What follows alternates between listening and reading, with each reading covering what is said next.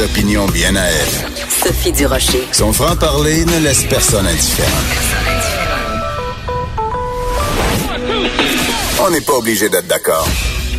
Bonjour, c'est Sophie Durocher. Très, très, très contente d'être avec vous aujourd'hui, jeudi 24 janvier 2019. Merci d'avoir choisi Cube Radio. Merci d'avoir choisi. On n'est pas obligé d'être d'accord.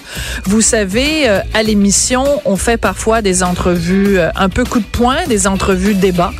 Et de temps en temps, euh, on fait des entrevues profondément humaines.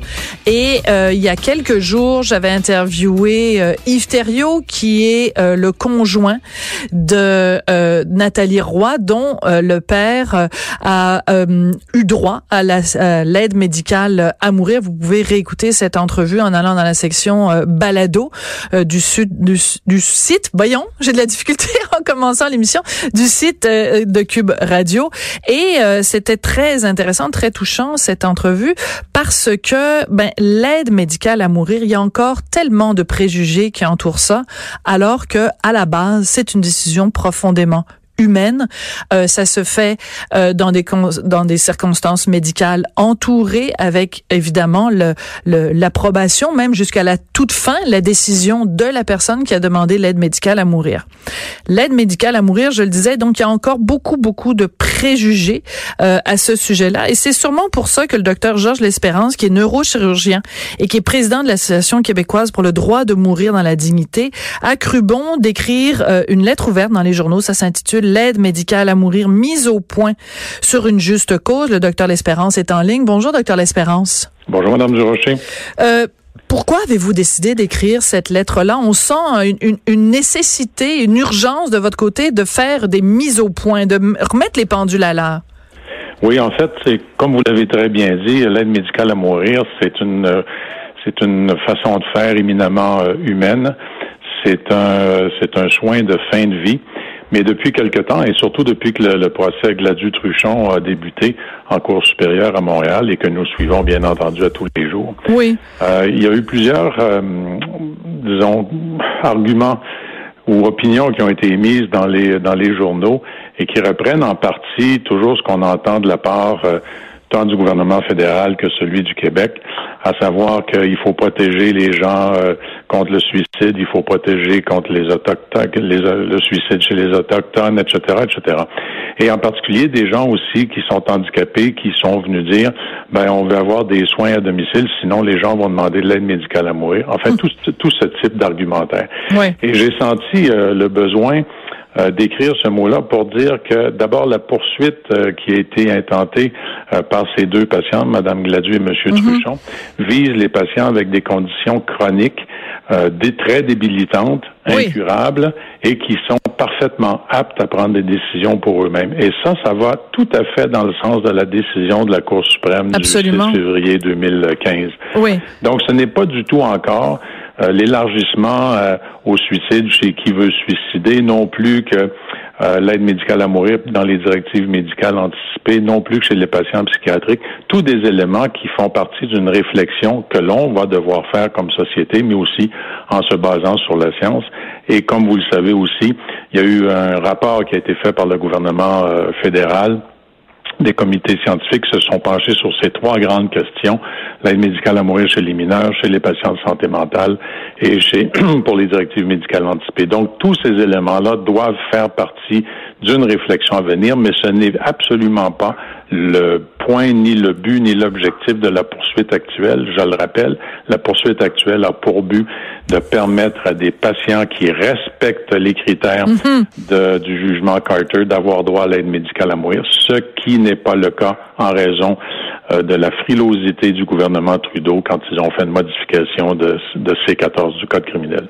Mais euh, je comprends tout à fait euh, votre point de vue, mais en même temps, je me dis ça doit être excessivement frustrant parce que les gens qui s'opposent à l'aide médicale à mourir ou qui ont peur d'un supposé entre guillemets dérapage ou la fameuse pente glissante utilisent des, des, des, des arguments justement un petit peu comme des épouvantails.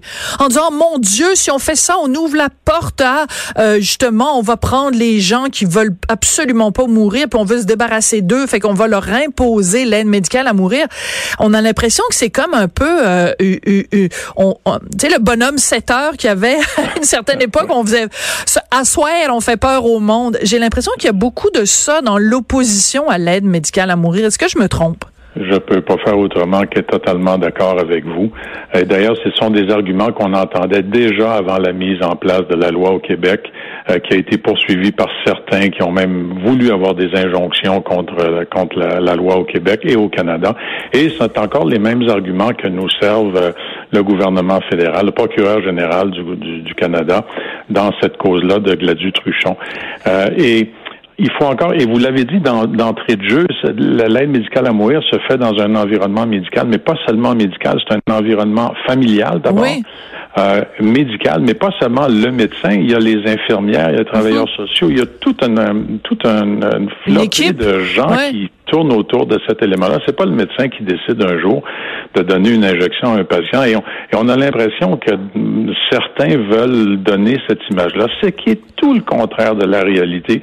L'aide médicale à mourir est faite au Québec jusqu'à maintenant par euh, entre 60 à 100 médecins dévoués qui le font dans des conditions un peu difficiles en raison de, de la commission des soins de fin de vie qui, euh, disons, est très intransigeante et par ailleurs se fait dans des conditions extrêmement euh, humaines euh, et à l'écoute des patients de façon très humaniste. Et c'est ça le seul but que l'on ben doit avoir, c'est d'écouter les patients, point. D'accord. Alors celui qui veut avoir euh, des soins à domicile parce qu'il est handicapé, c'est parfait, il les a, les soins. Mais celui qui, après une longue réflexion, et souvent de plusieurs années, faut pas oublier ça, c'est ben, pas un moment de dépression qui arrive la semaine où on vient d'apprendre un diagnostic de cancer c'est une longue réflexion. Juste à titre d'exemple, Monsieur Truchon, il y a 53 ans, il a sa paralysie infantile depuis sa naissance. Et il est handicapé de façon encore plus majeure depuis six ans maintenant, depuis 2012. C'est ça, c'est pas un coup de tête. C'est pas un coup de tête et ça n'est pas un caprice. Et vous avez raison de le mentionner, c'est pas une dépression passagère. Et je reviens à l'exemple que j'ai donné au tout début.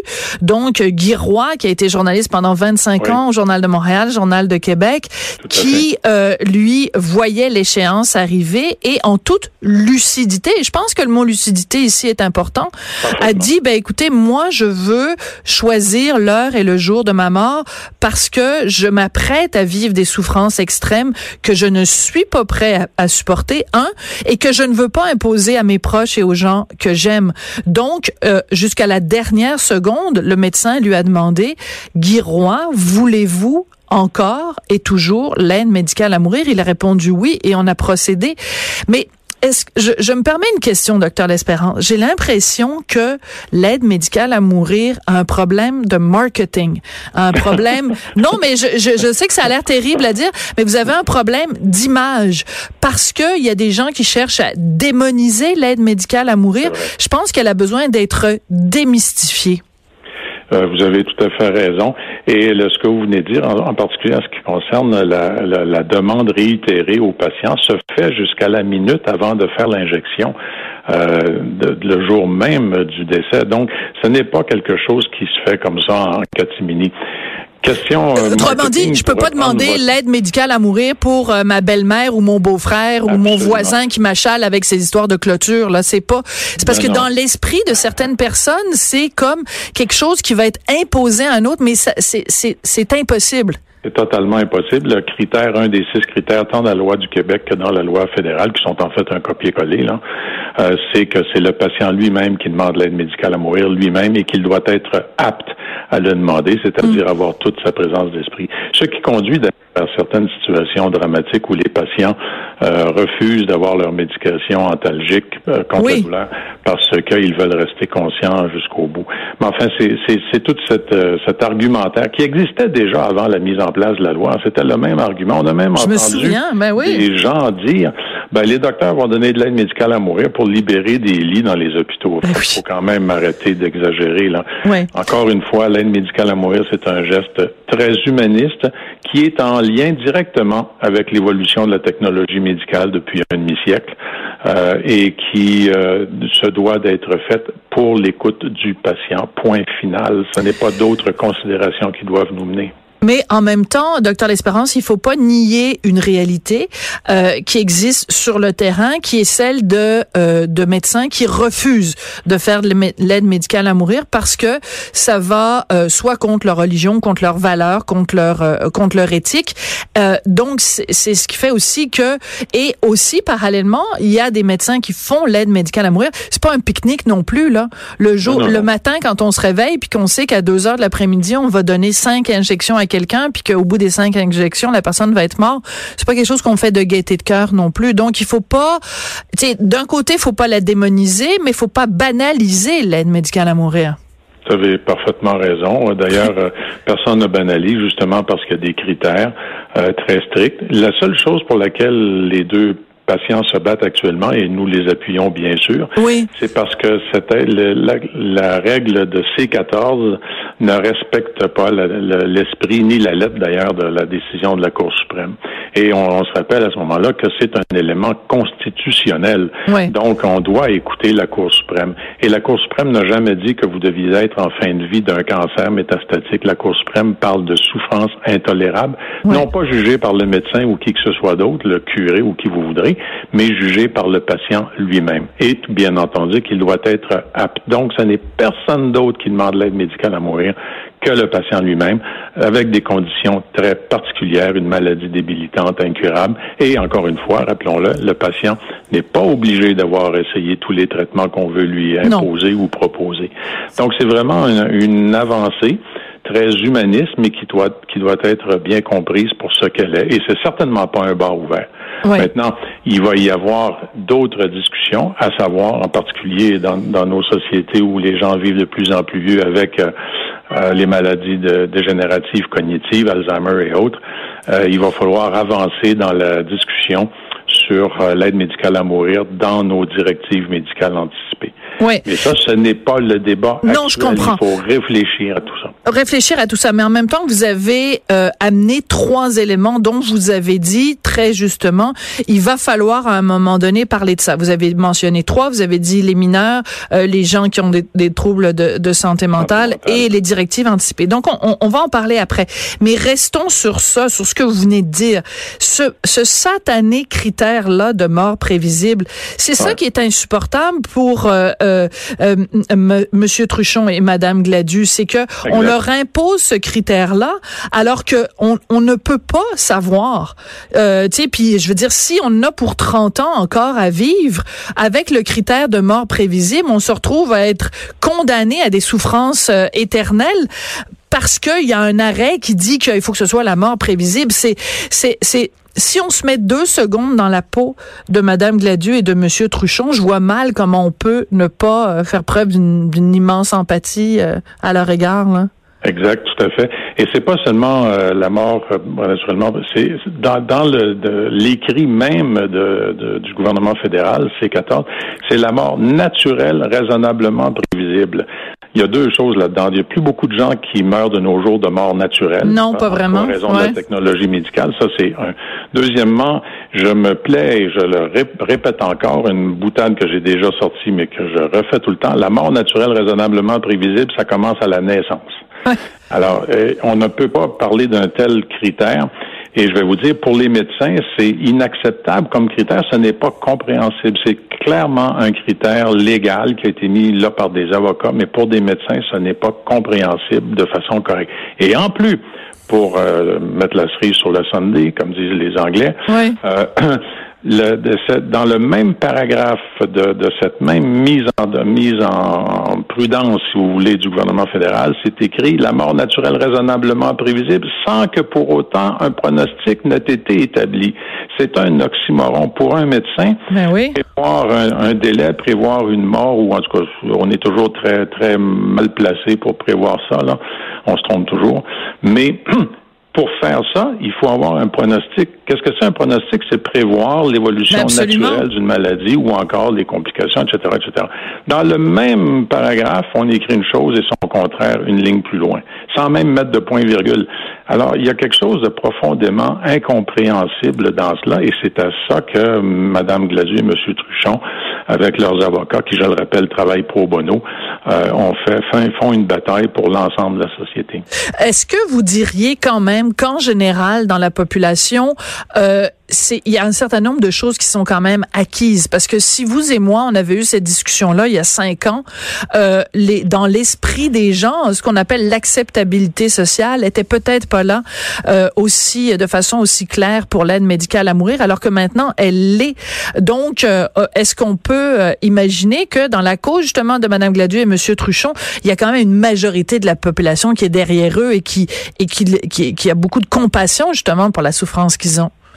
La réponse euh, courte à votre, votre dernière question, c'est exactement oui, il y a beaucoup de compassion, je crois, sauf pour les extrémistes, mais ça, il y en aura toujours. Donc, vous les appelez carrément des extrémistes, oui?